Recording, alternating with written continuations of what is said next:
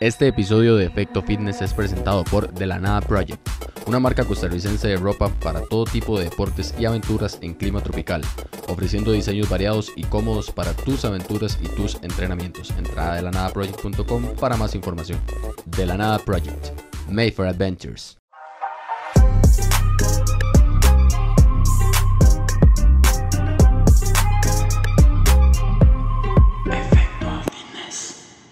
Muy buenas, ¿cómo están? Espero se encuentren muy bien. Estoy muy contento de estar acá nuevamente con ustedes en un episodio más de Efecto Fitness. El día de hoy con una gran invitada, así que Paula Coto, ¿cómo estás? Hola, muy bien, por dicha. Muchas gracias más bien por la invitación. Chus. Qué bueno, qué bueno. Ya teníamos ahí un, un, pequeño parón sin, sin, sin, vernos ahí. ¿Cómo, cómo, ¿Cómo ha estado todo? ¿Cómo va todo? Todo muy bien, gracias a Dios.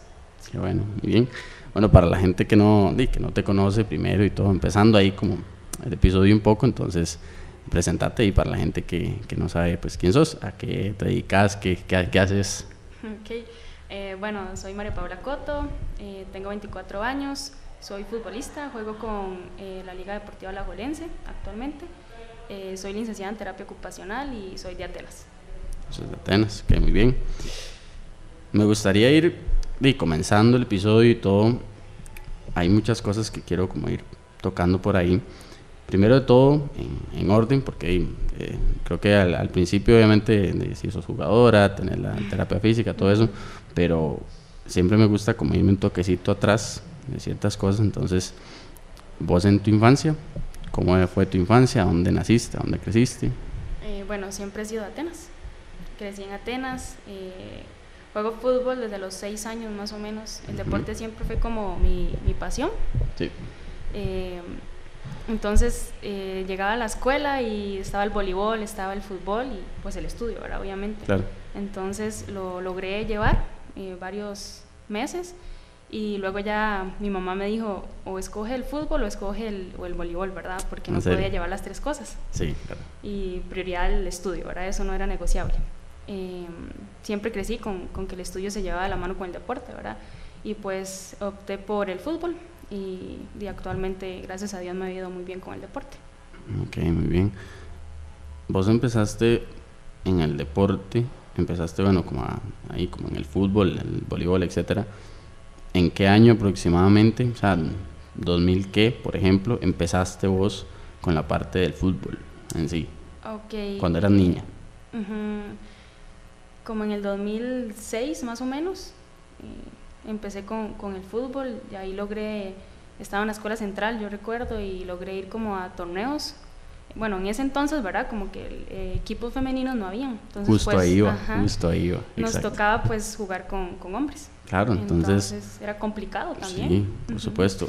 ¿Cómo fue esa, o sea, cómo es la infancia de una niña que llega y dice, ok, yo soy niña y tal, pero a mí me gusta esta vara, o sea, a mí me gusta el fútbol, lo que hay es equipos masculinos, yo me meto. O sea, ¿qué pasaba por tu mente en ese momento siendo tan pequeña y con esa determinación de decir, aunque no haya fútbol para mujeres todavía, yo me meto? Sí, creo que, que, es la pasión, ¿verdad?, que uno tiene por el deporte, el amor que uno tiene por el deporte también. Entonces, pues dejar de lado comentarios, eh, groserías, ¿verdad?, de que con solo el hecho de que sea mujer ya no me querían incluir en ese deporte. Y bueno, eh, eso, eso no, no fue como algo que me afectó y desde ahí ya este, logré como también eh, inculcar más eh, o invitar a las mujeres a que pues, jugáramos fútbol y ya después eh, en la escuela se abrió el equipo de, femenino de, fútbol y de ahí ya arrancamos, fuimos a torneos y desde ahí ya arranqué yo con, con esta pasión del fútbol. Sí, claro.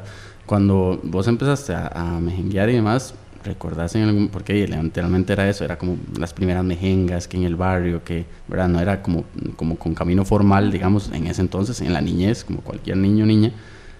¿Recordás la sensación, o sea, si tenías sensación como de incomodidad de, decir, madre, me toca con, con puro hombre, pero es lo que me gusta, o realmente te, te, acoplaste bien en un inicio? No, siento que sí, me molestaban muchos comentarios que hacían, ¿verdad? Claro. De discriminación, pero, pero no fue algo que me, que me, que me me detuvo, ¿verdad?, a, jugar fútbol. Pero no, no, cada vez que yo iba a jugar, yo iba con todo. No me daba por menos. Sí, claro, claro. Y a nivel físico, ¿notabas alguna diferencia en plan, los, chiquillos que tienen mi misma edad son más fuertes o vos decías, madre, no hay diferencia, yo empujo duro y ya está? O sea, ahorita que lo pienso, pues sí, eh, tiene que haber una diferencia, ¿verdad? Pero en ese momento yo me, me veía igual, de fuerte, de rápida, de todo, ¿verdad? Y los, eso es como muy importante. A veces cuando ya es adulta la persona, por ejemplo, cuando hay eh, un partido de hombres, ¿verdad? Ya de hombres adultos y se mete una mujer adulta, siempre está esta cosa, ese cuidado de que, ¿verdad? En los niños, que es tan puro todo y tan sin filtro, o sea, que es lo que es, cómo te trataban en, en medio del juego. De igual manera. de igual manera, aunque fueran niños de 8, 9, 10 años. No le meta el cuerpo o déjela que pase. Sí, claro. Y vos, con ganas de, de jugar de tú a tú, bien. Obviamente sí. ¿Y vos crees que eso era más como por los papás que en el mismo momento, no, no le haga esto? Es que sí, eso influye bastante. O por el, el, niño que tal vez tenía como ese instinto, ¿no? Creería que también la parte eh, de padres influye mucho en, en mujer, no, o hoy mismo, los mismos padres le dicen, no, las mujeres no pueden jugar fútbol. Bueno, hoy actualmente, en día, hoy en día todavía, o sea, ha cambiado un poquito, ah, pero, pero todavía sí. sí, claro. ¿En qué momento ya pasaste a tener, eh, como a qué edad, ya grupo de equipo de mujeres y ya ahora sí, todas mujeres, porteras, todo, todo, todo. Em, bueno, como ya en cuarto de escuela, más o menos, eh, se, se, abrió el equipo y de ahí ya fuimos a torneos. Eh, ya lo más serio del fútbol, lo que empezó para mí, que yo dije, ok, quiero crearme una carrera de fútbol, ya algo más profesional, ya empezó desde que entré al, al colegio al cole. Da igual, es muy temprano para llegar y tener como esa determinación. Sí, porque en eso se, se, vino lo del Mundial acá en Costa Rica en el 2014, que era el sub-17, y que se viene la selección de talentos, el montón de jugadoras de todas partes del país, ¿verdad? Y que iban eliminando, eliminando, entonces ya era algo más, más serio y, y pues más complicado de quién lo lleva a uno a entrenar, ¿verdad? Y la situación económica de mi familia tampoco era muy buena y que, que, los pases del bus, que las meriendas, entonces eh, que también eh, lo del eh, el estudio, que no podía, no podía dejarse de lado, que hablar con los profesores para que nos dieran un chance, entonces pues sí, sí fue una decisión complicada, ¿verdad? Pero, pero lo logré por dicha. Y en tu casa, cuando vos empezaste así, los primeros juegos, como a ella le gusta el fútbol, tal, cuando ya se empezó a formalizar todo un poco, tu familia, cómo, cómo lo tomó y, cómo lo ha tomado a lo largo de los años. Sí, pues bueno, em, la parte materna, eh, pues lo, tomó bastante bien. Mi mamá estaba ahí como muy insegura por la misma discriminación que, que pues que había, ¿verdad? Sí, como pensando en vos como hija, en plan de, qué le van a hacer, etcétera. Sí, bueno, mis papás se divorciaron cuando yo tenía dos años, entonces su relación con mi papá pues casi no, no tenía en ese momento y actualmente ahorita tampoco la tengo pero este, sí costó más en la parte paterna, la familia paterna sí, sí costó más como esa aceptación. Algunos, ¿verdad? Algunos tíos, algunos primos, pues sí, pues mucho apoyo, ¿verdad? Me, me alentaban a seguir, este, pero el apoyo ahorita actualmente de mi familia sí, sí está. Ok. Ya cuando vos decidiste entrar, que fue como, como clave ese de 2014 y todo, vos entraste, ¿en qué momento te das cuenta vos ya teniendo la oportunidad de jugar con mujeres primero? Que bien que mal, ya es un tú a tú, ya ahora sí, en donde la, las demás personas no están pensando en, ay, cuidado, porque todas son mujeres, ya están de tú a tú, ya ahí listo. ¿En qué momento te diste cuenta que eras buena? Que vos decís, madre, dicho, creo que sí sirvo para esto, porque yo supongo que hay un momento en donde sí, mucha pasión y todo, y me encanta y todo. Hay personas que se empiezan a dar cuenta que, no sé, mi sueño es cantar y dicen, no, es que me canto horrible, canto feo, no, no, yo a esa hora no, no voy o llegar a decir, mira, yo creo que sí, sí se me va a dar. ¿En qué momento te diste cuenta que sí servías para el fútbol? Bueno, siempre me gustó, ¿verdad? Eh, pero en Atenas, eh, mi hermano mayor le, gustaba jugar fútbol, incluso a, la del medio también, eh, pero actualmente no, no, no juegan, pero en ese momento sí, y me llevan a mejengas. Entonces yo iba a mejenguear y siempre con gente mayor, o sea, mujeres pero mayores, ¿verdad? Entonces, desde ahí, como que tal vez fui desarrollando un poquito más eh, eh, técnica, bueno, con todo respecto al fútbol. Y ahí me decían, pausa es buena, o sea, siga, siga poniéndole, ¿verdad?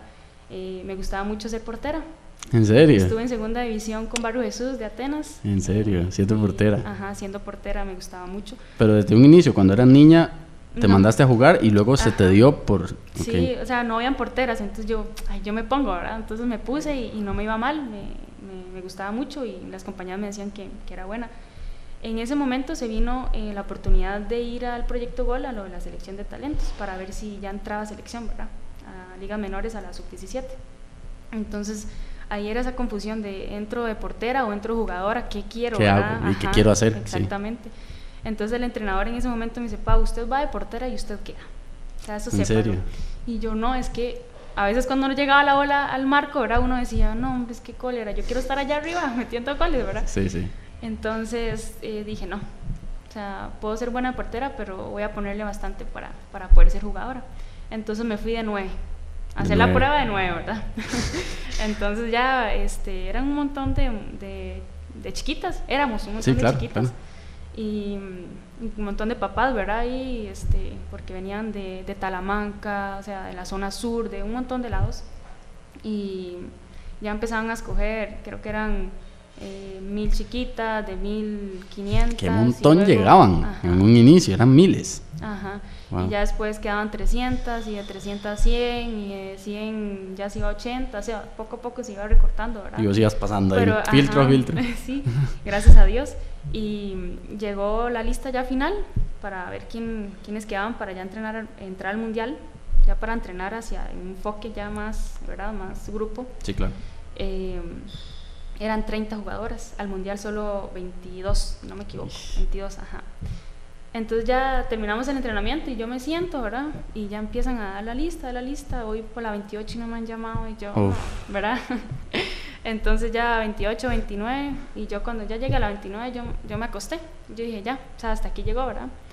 Y la 30 fui yo. ¿En serio? Qué loco. La última fui yo. Entonces eso... Eh, me hizo como que darme cuenta de lo mucho que ocupo mejorar, ¿verdad? Y que si yo quiero llegar a, jugar al mundial, pues pues tengo que ponerle mucho, ¿verdad? Y en ese momento te levantaste y pensó eso de ver a yo. Ajá, sí, sí, o sea, estaba como en shock. Sí, claro. Ya, había aceptado, entre comillas, que no iba a estar, pero, pero fui la número 30 y ya desde ahí se trabajó eh, para el mundial. En ese tiempo, eh, pues estábamos en el colegio, y nos llevaron, eh, hablaron con el San Rafael de la Juela, ¿verdad? Estamos en noveno más o menos, sí, noveno. Eh, y hablaron con el colegio para ver si eh, todas podíamos estudiar ahí. ¿Por qué? Porque entrenábamos en la madrugada, ¿verdad? Por, y éramos chiquitas, no podíamos andar en bus solas. Claro. tenía que estar y la, la, persona que lo apoyaba a uno trasladándose con, con, uno. O, por ejemplo, yo lo que hice fue irme a vivir con Fabiola Villalobos, la familia Fabiola Villalobos, ajá, que la mamá pues tenía carro, bueno, la familia tenía carro para transportar, entonces eh, como que me adoptaron. ¿Como ¿A qué edad? ¿En noveno? Sí, sí como a los 13, sí, 15 por ahí. Entonces, eh, pues estuve ahí un tiempo con Fabiola, después viví con otra compañera también, que la familia pues tenía más accesibilidad, ¿verdad?, a la hora de transportarse porque entrenamos a las 5 de la mañana. Sí, es que jamás venir desde allá y así, jamás, sí. en punto a las 5 de la mañana ya estando en cancha, ¿verdad? Dios libre llegar tarde. Entonces, después de ahí, eh, entrenábamos, nos bañábamos ahí, desayunábamos ahí y ahí nos recogía la buceta, nos montábamos todas y nos íbamos Para, a estudiar. Y después, en la tarde, era doble entrenamiento. En la tarde llegaba la buceta, estaba ahí, nos montábamos y otra vez a entrenar. Entonces era, o sea, fue muy duro que yo digo ahorita, actualmente yo no creo aguantarlo. Yo no sé cómo hacía, sí, sí, sí, sí. Pero sí, fue, fue muy duro, pero bueno, eh, ir a un mundial es una bendición. Claro, sí, independientemente de mayor, la categoría que te toque en el momento, de una cita mundialista. Ya cuando de, pasa todo ese proceso de quedaste entre las 30 de, de miles, y ya entraste en, todo esto, ¿cómo fue esa sensación de estar de ya ahora sí experimentando. Cuando, o sea, cuando un sueño, una meta, algo que a vos te gusta, algo que no has soñado, que, que ha pensado y que es una idea que está en la cabeza, ya la tenés ahí en realidad y ahora sí, ya estás poco a poco donde querías. ¿Cómo lo tomaste vos, sobre todo y la edad que tenías también? Sí, bueno, como que en la 30 eso como que, que me hizo eh, mejorar en muchas cosas, ¿verdad? Como darme cuenta de lo mucho que tengo que mejorar y que si quiero ese sueño de ir a un mundial, pues toca trabajar doble o triple, ¿verdad? Este, pero esa sensación de, de, saber que estoy a un paso de lograr ir a un mundial eh, es demasiado lindo. Este, pero sí, no, lo tomaste, digamos, como, y como con mucha naturalidad del proceso que era también. Sí, sí. Luego de las 30 tenían que, eliminar más, ¿verdad? Sí, y entonces... La meta mía era no quedar de última en, esas, en las 22 jugadoras, sino que me llamaran antes, y lo logré. ¿En serio? De claro, hubieron algunas que llamaron antes que vos en esas 30, que luego no fueron. Exactamente. ¿Verdad? De la 22, de la 23 a la 30. Se quedaron afuera. Quedaron afuera. Ok. ¿En qué momento ya, después de la parte de la Sele, entraste a jugar, ya ahora sí, eh, primera división y ya poco a poco evolucionando en, la carrera deportiva? Bueno, cuando logré, cuando logré ir a esa selección de talentos para que me escogieran, eh, estaba ahí la, bueno, Mercedes Salas, no sé si has escuchado, que actualmente ahorita está en la liga. Este, ella era la encargada de, de escoger jugadoras y pues ella me vio, conversó conmigo desde ahí, que tenía 12 años. Ajá y, pero mi prioridad era la selección, ¿verdad? Entonces como que se habló, este, ya quedé en, el proceso de selección y pues desde ahí arranqué a jugar con primera división, en ese tiempo se llamaba Usen Codea, que actualmente ahorita es a la, Entonces casi que desde los 12 años yo empecé a jugar en primera división. y también era como la pequeñilla. Sí, claro, sí, eres demasiado pequeña para ya estar jugando con cualquier abierta la categoría, digámoslo así. Sí, ya personas con mucha experiencia, ¿verdad? Ya mucho más mayores, ya con trabajos, con familia, etcétera. Entonces sí, sí era como la chiquitilla del equipo. Y ahora, esas mujeres eran bien que mal, había una diferencia física, había. Sí. De fijo, 100%, porque ya eran adultas, más robustas, etcétera. Pero eran mujeres distinto. ¿Notabas diferencia o ellas, por más que era una chiquilla, no le entró con todo y dice, si ah, la tengo que barrer, me barro? Ah, sí, no, con todo entraban. ¿Ves? Qué interesante analizar eso también, el cómo a veces socialmente, puede que con toda la buena intención del mundo, puede que no, pero que esa, esa sensación de, como decías vos, no la toque, déjela pasar, no, es que ella, es que ella, y bueno, pues también por dicha cómo eso ha ido cambiando y ahora incluso tenemos desde el 2018 me parece, si no estoy mal, eh, incluso balón de oro femenino, ¿verdad? Que ahora es parte de la, de la celebración y está el, el, el Barça, bueno, los grandes equipos mundiales también femenino y que hay récord de asistencia cada año. eso es, eh, sí, claro, eso es muy bueno. ¿Qué crees vos que ha cambiado para que el fútbol femenino empiece a ser más tomado en cuenta? Este, creería yo que el apoyo que nos dan las, los periodistas, ¿verdad? las televisoras, ahora los partidos siempre los pasan ya sea Tigo, ya sea TDMás, ¿verdad? Entonces creo que, que, eso, el que ellos nos hagan eh, conocer más eh, como, como jugador y como persona también, porque a veces nos TDMás eh, nos invita o FUTV nos invita a una entrevista para conocer como lo que estamos haciendo acá, como conocer como persona, no solamente como Paula Coto juega fútbol. ¿Y cuántos, no sé, cuántos partidos jugó? Todos esos datos, sí, pero, pero ¿quién hay detrás? ¿Qué, qué, qué es?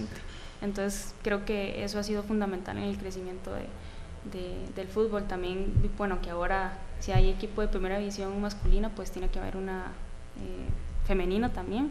Entonces, pues eso, esa obligación, pues ha hecho que, que se haga un poco más profesional. Todavía nos falta mucho, sí, pero, que ha mejorado, ha mejorado. Exactamente, sí. Ya después de eso, llegan oportunidades más grandes, llega la Sele Mayor, y llega todo esto, este proceso, en qué momento, ya de, después de la sele mayor, a nivel país, ya de ahí para arriba no hay, obviamente a nivel internacional, pues otras cosas, pero a nivel país, de cualquier persona un deporte colectivo desea llegar a la selección mayor de su país. ¿A qué edad llegaste y qué, cómo, cómo fue ese proceso? Ok, eh, bueno, resulta que cuando quedé para el Mundial Sub-17, eh, llegaban, en eso venía el Sub-20 eh, y obviamente éramos como las más chiquitillas, ¿verdad? Sí, claro. Entonces nos escogieron, en ese entonces era Fabiola Villalobos, Gloriana Villalobos y, mi persona. ¿Y vos? Ajá. Eh, fuimos escogidas de ligas menores para pasar a sub-20. Entonces estábamos en el proceso sub-17, pero eh, si habían partidos o algún campeonato con la sub-20, entonces nosotras tres íbamos. Y terminamos ese mundial, pasamos a sub-20 automáticamente, fuimos al mundial sub-20 que fue en Canadá, en Toronto, y de la 20 De ahí pasamos a mayor, o sea, nos escogieron para, para una. ir, ajá, para ir al, al mayor. Y pues el mayor de, y, que como, no es como no yo no sé contame. Cómo es sí claro cómo es cómo uno, es uno, uno, de pequeño es como Chile Cruz claro. Carol Sánchez no sé como Catherine Alvarado ¿verdad? sí, claro. sí pero, mucho. y que vos las ves y vos decís y algún día tal vez ajá claro entonces pues estar ahí o que me, nos dieran la oportunidad de, de estar en ligas menores y pues entrenar con la mayor ahí era muerte, o sea, sí, claro. a matarme entrenando, ¿verdad? Porque yo quiero seguir ahí. Y bueno, las tres logramos logramos quedar ahí en, la lista para... La para el Mundial. ¿Y cómo es ya estar en un nivel ya internacional mayor, donde ya ahí sí es cierto que ya es de el nivel de profesionalismo máximo, cómo es y en qué notas diferencias con respecto a, por ejemplo, la parte nacional que vos decís misma todavía le falta y tal. Entonces, ¿cómo es vivirlo y qué notas de diferencias? Creería yo que, bueno, el mayor, eh, pues se hace algún fogueo y, el estadio lleno, ¿verdad? Bueno, dependiendo de en qué país. Con solo eso, eso es una gran diferencia que un fútbol femenino, digo, ya jugar con un estadio a tope, por supuesto que cambia, porque no es algo que, tristemente ahorita, no es algo a lo que estén acostumbradas, ¿verdad? Entonces creería yo que el apoyo a nivel mayor, pues sí, sí influye bastante, sí es mucho más, mucho más que las, que las menores. Sí, claro. Y, también supongo que al nivel de, de, profesionalismo de pequeñas cosas que uno no nota. Por ejemplo, no sé, la forma en la que organizan ambos equipos, las llegadas, los camerinos, cómo están acomodadas las cosas. Todo ese tipo de cosas cambian. Sí, sí eh, los camerinos, bueno, cuando estábamos en la sub-17, pues trataban como de separarnos, eh, eh, digamos, mayor con, con sub-17, ¿verdad?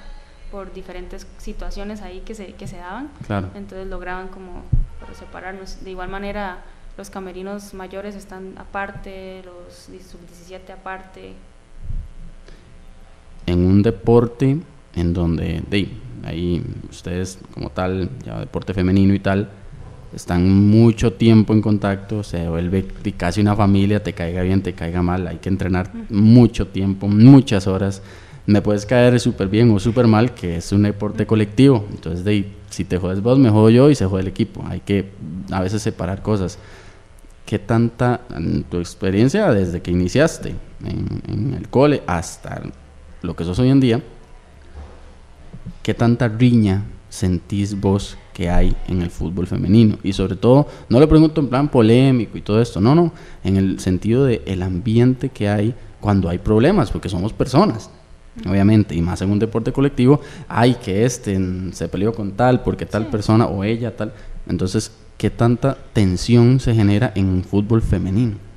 Bueno, algo que ha cambiado ahora y ha mejorado, eh, por ejemplo, ahora que fuimos al premundial mayor, era un mes, un mes y medio juntas prácticamente, eh, porque nos concentramos acá y luego nos fuimos a México, entonces como, como dice usted, y siempre va a haber como problemillas, ver a la misma persona siempre, eh, llevar una rutina siempre, que el, desayuno, que el peso, que el desayuno, que la merienda, que el almuerzo, que la charla, que el entreno, todo, ¿verdad? Todo, todo, todo. Entonces todo eso influye, pero algo que ha cambiado, eh, por dicha, es que ahora viaja con nosotros siempre un psicólogo.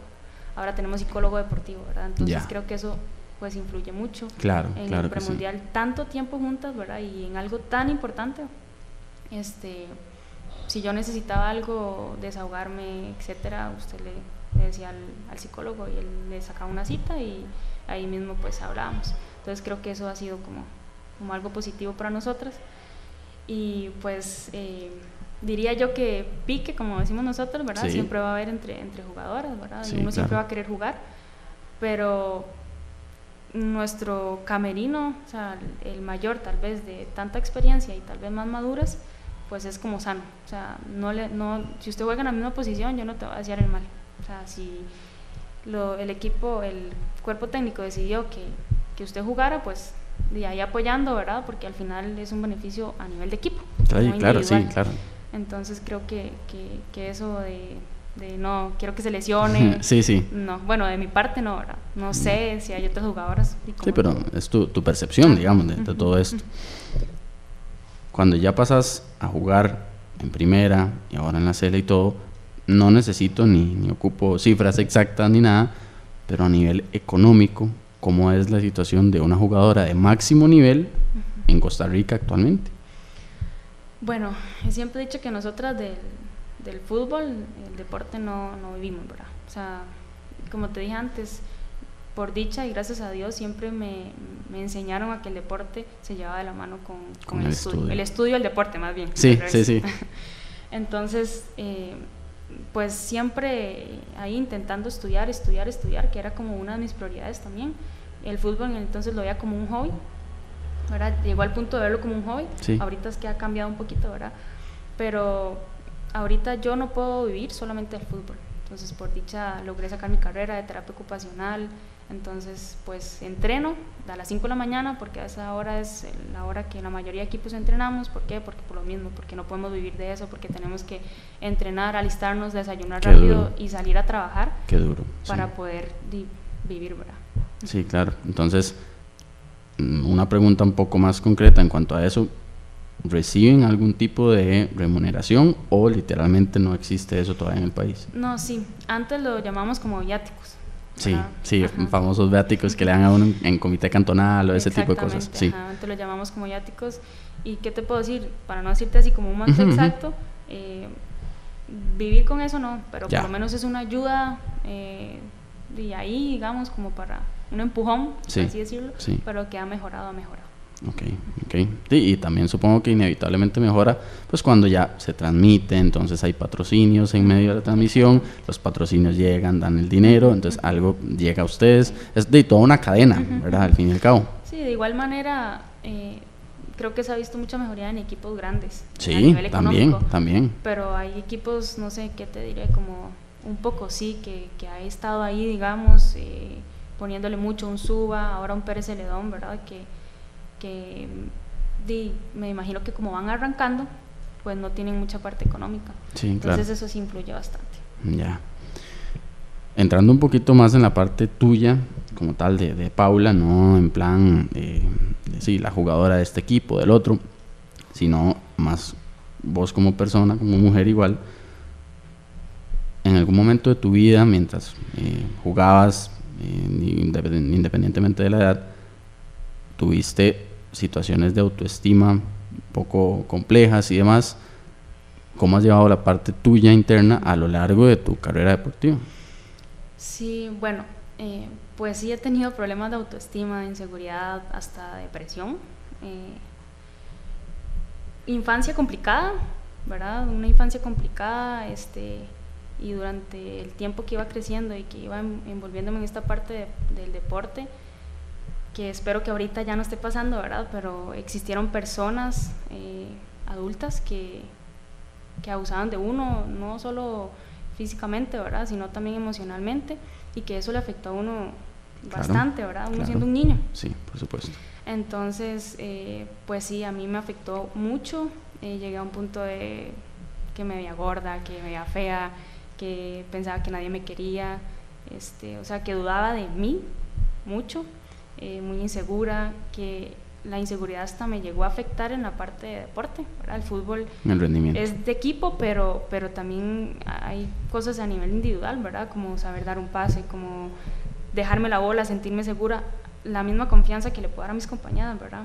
Y más bien yo me escondía, no quería que me pasaran la bola o en el transcurso que venía la bola hacia mí yo decía, ¿qué voy a hacer? O sea, no sé, dudaba tanto que yo ya sabía que iba a perder el pase, ¿verdad? En esos microsegundos mientras venía la bola en medio partido. Yo pensaba todo, ajá, eh, sí, o entrenamiento, todo, o sea, fue una etapa muy difícil para mí, súper complicada, eh, que a lo mejor mis compañeras no lo sabían, que la entrenadora no lo sabía, ¿verdad? Era algo muy mío, eh, e incluso hasta la parte de alimentación, o sea, me afectaba mucho, no comía, entonces mi rendimiento obviamente iba a, bajar bastante, ¿verdad? y no, y no comías por qué razón o razones, producto de esta parte que me contás, como una, una, mezcla de todo. Ajá, digamos, de, al, yo verme en el espejo mal, o sea, físicamente, entonces uno, ¿verdad? En la ignorancia, en ese momento uno pasando en situación complicada, yo decía, no, no voy a comer porque me hago gorda, por ejemplo, o después eh, me hago fea o no sé, ¿verdad? Entonces, en, esa fue una etapa muy difícil para mí, que me afectó hasta a nivel de, del deporte. Eh, opté por ir a una psicóloga, ¿verdad? Y he llevado muchos procesos eh, psicológicos que sí, las personas no creen que eso, que eso ayuda, ¿verdad? Pero sí, Totalmente. sí ayuda bastante y, gracias a Dios, pues yo me considero que soy otra persona totalmente a la, a la de antes. Eh, creo que mi familia lo nota, hasta las compañeras mías también me lo han dicho, que, que, he cambiado, que he cambiado bastante. Y cuando tenías todas esas etapas como en su punto más, más duro, más profundo, ¿qué edad tenías aproximadamente? Eh, eso empezó como a los 15 o 16 años. Ajá. Y se extendió así, como en, en, ese, en ese grado de intensidad, ¿por cuánto tiempo aproximadamente? Eh, como a los 18, 19, ya empecé como a hacer un cambio. De hecho, bueno, vos que haces CrossFit, eh, yo a Morfo lo amo, o sea, lo amo porque ahí ya estaba existiendo un cambio en mi vida, ¿verdad? Eh, sanando muchas cosas en mí, pero el CrossFit y la familia en Morfo en sí, pues eh, cambió muchas cosas en mí, o sea, me ayudó mucho, me ayudó mucho. Saludo para Morfo. Salud. A, a David. Sí. sí. Qué bueno. Ok. ¿En qué momento vos o sea, por qué buscaste ayuda? ¿En qué momento vos dijiste, sola no puedo? Aquí hay algo que está mal, algo que está torcido, algo que yo tengo que solucionar y porque es muy difícil cuando es uno, porque uno puede ver desde afuera y uno dice, esa persona necesita ayuda. Esto es un poco más sencillo. Incluso alguien muy querido para uno, muy cercano, pero cuando es uno y uno dice, no, yo aquí no estoy bien, tengo esto y esto y esto, voy a buscar ayuda. ¿En qué momento fue? ¿Y fue algo, un desencadenante puntual o la suma de todo? Eh, bueno, siempre he dicho que Dios pone a personas en el camino de, de uno por, alguna razón, ¿verdad? Y bueno, tuve, eh, conocí a personas que, que, me impulsaron para ir a un psicólogo a, a, a, pedir ayuda, ¿verdad? Porque veían mucho potencial en mí y que tal vez yo no lo veía, ¿verdad? Más que todo. Entonces, desde ahí este, tenía ese concepto de, no, un psicólogo, no, ¿para qué? O sea, hablo con mi amigo, le cuento todo a mi amigo y, sí. o sea, no tenía ese concepto, pero eh, por dicha tuve a, a, personas en algún momento de mi vida que me, que me, ayudaron y me aconsejaron y lo tomé, o sea, lo, lo tomé y, y, he ido a psicólogos. No ha sido fácil, eh, he ido como a cuatro psicólogos, o sea, en, en, ese, en esa etapa sí. iban de uno y, y le, le, decían algo a uno que a uno le dolía tanto, ¿verdad? Por todas las cosas que uno ha vivido, que uno Claro. chocaba con, con pared y uno decía, Y no, de aquí huida. me voy. Sí, claro, Entonces claro. buscaba otro y así iba, iba hasta que este, ya llevo como un año eh, ya con, con, una, con, una, psicóloga y, y, me ha sentido muy bien y me ha ayudado mucho. Sí, eso es importantísimo también, que a veces mmm, las personas que en algún momento hemos ido a psicólogo o psicóloga, a veces no vas a hacer como con un entrenador o como uh -huh. con un nutricionista o un terapeuta, a veces no vas a hacer clic, pero no significa que no sirvió uh -huh. o esa vara de ir al psicólogo es, un, es pura tontera. No, pruebe, pruebe. Uh -huh. hay, hay personas que de verdad, de no, no, por ejemplo, sí, hay psicólogos que son súper directos y súper crudos y hay, hay, personalidades que eso les viene genial y es si sí, tiene razón, man, tiene sí, razón. Tiene y hay personas que claro, una sesión así y de, vienen, ajá, exacto, vienen para atrás más bien. Sí, Entonces, otra persona más conciliadora, un poquito más mediadora, les funciona. Pero también eso, ya sabes, decirle un poquito de, a la gente también que es eso, o sea, es probar y es darse el chance de, de, de ir así como, de, si te duele la espalda, no lo vas a dejar pasar, o si tienes una hernia, si te operas, pues también a veces hay cosas internas que no se ven que hay que ir a tratarlas de, de alguna forma. Sí, sí, es muy cierto, o sea, tener eh, ese clic con una, con una psicóloga o un psicólogo sí es algo muy importante. ¿Y qué le dirías vos ahorita a una mujer, vos como mujer que está pasando por ese tipo de trastornos que pasaste vos? Que se quiera mucho, que se ame, que se aprenda a amar, que crea en las cosas que uno quisiera para la vida, digamos, eh, que trate de rodearse, rodearse, con personas que la aman, que la quieren y que crean que, en que un psicólogo pues, le, le va a ayudar para, para poder mejorar en la vida.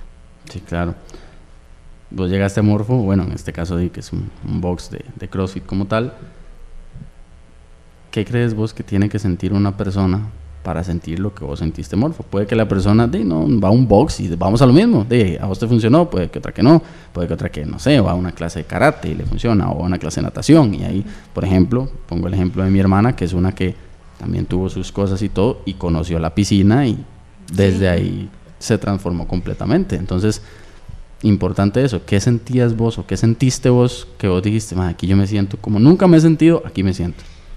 Sí, bueno, siento que, bueno, el CrossFit en sí eh, es algo más individual. Bueno, obviamente hay competencias de grupos, pero... Es individual, sí. Pero es individual, ¿verdad? El fútbol es algo más de equipo. Entonces yo llegué a pensar que el fútbol, al ser equipo y como estaba en esa etapa tan complicada mía, yo dije, no, o sea, ocupo buscar algo más, que sea algo más individual, ¿verdad?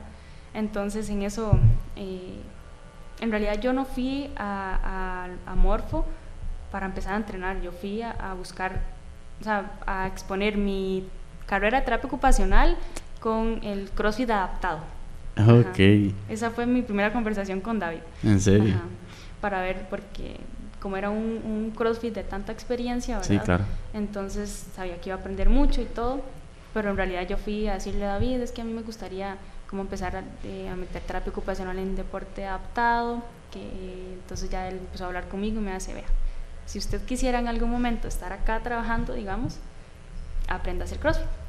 Entonces fue ahí donde yo empecé y yo, sí, o sea, me, me, me gustó, digamos. Entonces ya me hizo todas las eh, valoraciones y etcétera y ahí fue donde yo ya arranqué con el CrossFit. ¿Por qué digo que, que ahí cambió toda mi vida? Porque eh, empecé como a sentirme bien con mi cuerpo, eh, a ver que podía mejorar en muchas cosas, más que todo conmigo misma, ¿verdad? que crecí bastante y eso me ayudó a mejorar en la parte de fútbol. Eso me ayudó a crecer mucho en fútbol. Yo diría que yo estaba acá y cuando empecé a, en ese entonces entrenaba eh, fútbol y me iba a hacer CrossFit después. Sí, sí, sí. Entonces, eh, pues mejoré el seguro a nivel de, potencia, de fuerza, ¿verdad? Entonces eso me hizo crecer bastante en fútbol y de seguridad. Exacto, sí, también la parte interna tuya. Eso, eh, en serio que a mí me marcó mucho. Por eso extraño ahorita, pues hacer CrossFit, pero ya pues es muy complicado ya a este nivel, digamos, de, de fútbol, de profesional, pues poder llevar ambas cosas por las cargas y todo. Cuando vos pasaste por un box y tuviste esa, esa comunidad y demás, es curioso que encontraras eso en algo más individual, como lo es el cross, que cada quien hace su cosa, y en un deporte colectivo, que uno pensaría, pues, di que para que haya colectividad y yo me entienda ya acá y de 11 personas en un campo tengan una sola visión y se entiendan, tendría que haber pues una comunidad muy fuerte. Entonces, vos como jugadora y tal, vos crees que no, no es así, sino que no hay esa comunidad y esa hermandad, sino que es más como un trámite por el juego, pero que en sí ya fuera de la cancha no hay como, como esa hermandad que tal vez uno cree. Sí, bueno, como te comenté antes, tal vez yo no hablaba o no exponía lo que yo estaba viviendo. Es que eso es muy importante, sí, claro. Entonces yo me, me, me, escondía mis cosas, digamos, y ellos no, ellas, mis compañeras no sabían lo que yo estaba pasando.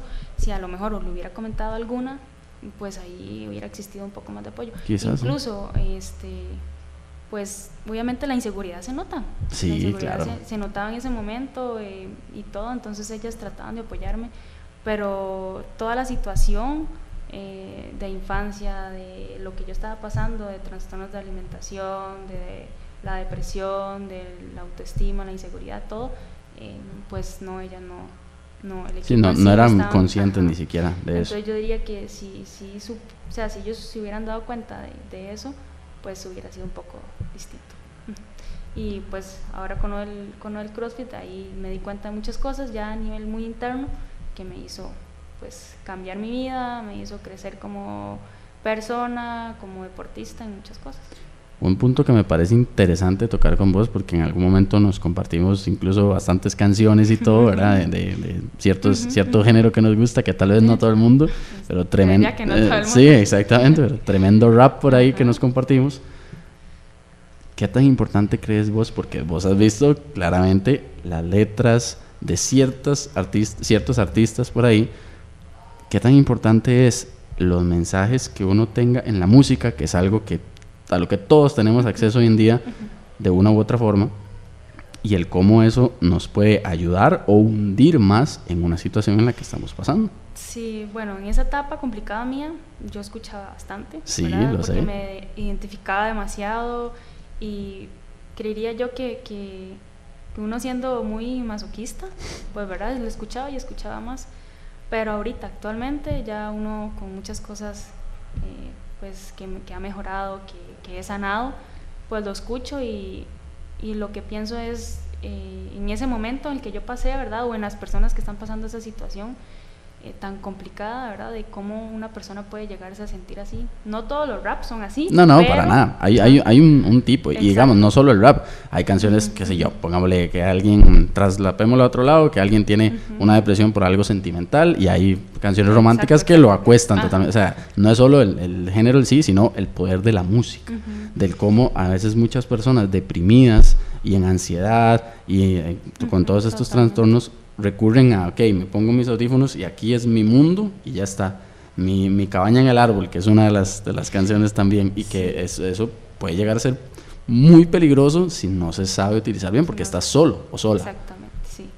Sí, sí. Eso sí, es, de eso es importante y di, quería tocarlo porque muchas veces hay cosas a, la- a las que tenemos acceso que no nos damos cuenta de lo, de lo que nos pueden ayudar, Por ejemplo, o de, que- de lo que nos pueden di, hundir también, un proceso en el que, en el que hemos trabajado un montón y de ahí nos retroalimenta algo que, que no es bueno para nosotros. Bueno, actualmente ahorita estoy trabajando a domicilios, entonces paso mucho mm, manejando, ¿verdad? Por Sí. todo lado. Entonces trato de escuchar esas canciones. no siempre, pero la mayoría de días sí. Sí, Y, y pues sí, me, me pregunto cómo, cómo puede llegar una persona a sentirse, ¿verdad? Sí. Y- o trato de recordar cómo yo me sentía en ese momento. Y pues sí, es difícil. sí, claro, yo, y al igual que, que vos, eh, a veces escucho ciertas, vamos a lo mismo, no, no solo, es un género que nos gusta mucho y todo, pero no solo rap, sino en general, Ujú. géneros musicales y que uno dice, puta, a veces yo no me daba cuenta de cómo las letras que yo escuchaba, lo, no tanto la letra, y es un artista que saca su canción del género que usted le ronque, lo que sea, pero cómo yo absorbía eso como mío y cómo yo me creaba una realidad en la cabeza y sobre todo cuando pasábamos por momentos difíciles y decir, es que esta letra es mi vida y tal. Qué importante eso. O sea, disfrutemos de la música y demás, pero, Pero, eh, an- analicemos un poquito qué estamos escuchando. Creo que eso, También, sí, eso es también es algo que tal vez no, todo el- el- no todos los días uno piensa, ¿verdad? Como por ejemplo, hace, hace escasas horas estaba grabando otro episodio, este es el segundo del día, sí, sí, el- primer día que grabo dos seguidos. Y hablaba con el invitado de, por ejemplo, ya otro tema, que es la parte alimenticia, el cómo cosas, por ejemplo, utilicé una frase que hay personas que son eh, casi que analfabetas alimenticios, en el sentido que no saben qué están comiendo. Toda su vida han pasado sin saber ni sin tener idea que se han metido a la boca. Entonces, eso, la parte de qué música escuchamos, cositas pequeñas que tenemos a nuestro alrededor que pueden marcar una gran diferencia. Sí, o, o también la parte, eh, cómo manejar el deporte. Eh, Claro. Digamos, en, en- en ese momento tan complicado mío de todo lo que estaba pasando, la autoestima, inseguridad, etcétera, este, yo me excedía más bien, o sea, en el deporte. Yo podía pasar horas de horas haciendo ejercicio y ese era mi mundo solamente. Entonces también ahí tener Importante. Un, un cuidado también, ajá. y- Sí, claro. y tras de todo, era mucho ejercicio y nada de comida, ¿verdad? Si acaso comía una vez al día, entonces sí, como saber ahí. Qué, qué brutal, porque, o sea, era así, fijo, a nivel físico. Bueno, siempre has tenido como un, un, un somatotipo, bueno, sin utilizar el término técnico, pero una apariencia, una estructura física similar. Y fijo, vos te percibías estando pues, en, eh, ajá, en una condición física que podías jugar y todo, te percibías como vos lo dijiste y tal, eh, gorda, fea, bueno, todas estas Sí, sí, cosas. cual, ujú. y comiendo una vez al día, fijo, lo que menos estabas era gorda. O sea, y, y entrenando la cantidad de, de- de horas que, que hacías y lo poco que le suministrabas a tu cuerpo, lo, lo brutal que puede llegar a ser la propia percepción de uno. Y llegar a decir, no, no me gusto, básicamente. ¿Cuánto tiempo pasaste vos para llegar y decir, hoy en día me gusta o, o me siento orgullosa de quién es Paula Cotto? Creería que como a partir de los 20 años. Ajá. Y, y no lo niego, chus, a veces la mente No, ahí claro, le juega claro. una pasada ahí Sí, pero, 100%. pero bueno, el hecho de, de llevar una ayuda, ¿verdad? Terapéutica, pues le da a uno las herramientas para, para poder sobrellevarlo o decir, no, frenarlo y hasta aquí, ¿verdad? Pero sí, como a los 20 años más o menos. Sí, claro. Y de, a veces eh, las personas te pueden decir un montón de cosas, las personas que te intentan ayudar como desde afuera. No, vea, pero es que usted de esto, lo otro. Pero mm, a veces si la persona, si uno mismo no hace un clic de llegar a decir, no, yo quiero cambiar. Te pueden llegar un montón de, de, psicólogos, ayuda profesional o ayuda familiar, amigos, etcétera, que de ahí no, no vas a salir muy difícilmente. Sí, no, y ahorita lo que pienso es como ahorita tengo 24 años y ahorita te estoy diciendo que a partir de los 20 años ya me siento bien, o sea, que yo me, puedo pensar tantos años que perdí, ¿verdad? Por, por esas cosas que a uno le, por la, pues la mente, ¿verdad? Que la mente lo es todo. ¿Cuántos años perdí en mi vida tratando de, de ser tal vez más feliz, de amarme más, de quererme, de apreciar lo lindo que es la vida, ¿verdad? De todas las bendiciones que le ha dado la vida a uno, todo, de todo eso que me perdí. Y también viéndolo eh, ese mismo, eh, desde esa misma perspectiva, pero tal vez con otra narrativa que también es chiva, creo yo, si no hubieras pasado por todos esos años, que se pueden ver como pérdidas, se pueden ver como un proceso, no sería la Paula que es hoy en día. O sea, es imposible que la Paula que es hoy en día, que se siente, sí, vos lo dijiste, todos, yo creo que todas las personas que nos están escuchando, vos, yo, a veces hay días en los que uno se levanta y dice, no, yo creo que hoy, hoy no, o sea, hoy no, hoy no, hoy, hoy estoy para atrás, o sea, de ayer me sentía muy diferente, mucho mejor, eh, y hoy, hoy no, hoy no es mi día, hoy es un día feo, y, hay días buenos, hay, hay, días buenos, hay días malos, pero que en, tendencias generales, aunque el gráfico va así, pero en tendencias generales sí va subiendo todo el trabajo interno y todo, cuando vos pasas por todo esto es que te fortaleces de esa forma porque ahí tocaste fondo un montón de veces y todo y que hoy en día tenés ese trabajo. Entonces a veces... Sí, claro, y en realidad siento yo que, que es una, una, buena forma de verlo porque de ahí es imposible que la historia de vida de uno se narre sin esas páginas oscuras que tal vez no te hacen sentir tan orgullosa, ¿verdad? Porque eh, incluso siento yo que no hay mejor forma de conocerse no en redes, no en una foto aquí, que en, la playa, o por ejemplo en tu caso ahí jugando, eh, no sé, un gol o que era un partidazo. Sí, ahí está todo súper bien, pero cuando uno está solo, usted llega a su casa, no hay nadie, están las cuatro paredes, ahí es usted con usted. Entonces no hay mejor forma de conocerse, o una de las mejores formas, que atravesar por todos estos episodios en donde usted tiene que luchar contra usted mismo. Porque la única persona que va a estar con uno toda la vida es uno mismo. Hay muchas personas que te acompañan en un camino de vida bonito, pero no te van a acompañar el 100% del tiempo, el 100% de la vida.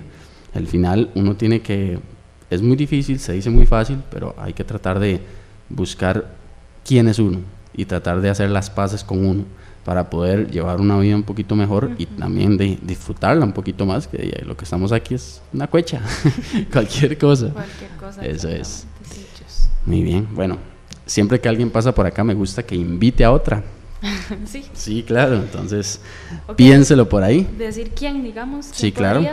Una persona, puede ser alguien del fútbol, alguien que no tenga nada que ver con el fútbol, eh, una jugadora, un jugador, una entrenadora, alguien que usted sienta que usted dice, mira, yo dentro del camerino, por ejemplo, o dentro de mi vida deportiva o una experiencia que conocí, siento que esta persona tiene una historia de vida chiva y que puede pues, pasar por acá para conversar un rato con nosotros, en efecto fitness. Piénselo. Dele tranquila. Cuéntenos, ¿qué, ¿quién? ¿Cómo, cómo estuvo esa pensada? eh, voy a escoger a Catherine Alvarado, que la admiro mucho como jugadora y como persona. Ok, muy bien, muy bien.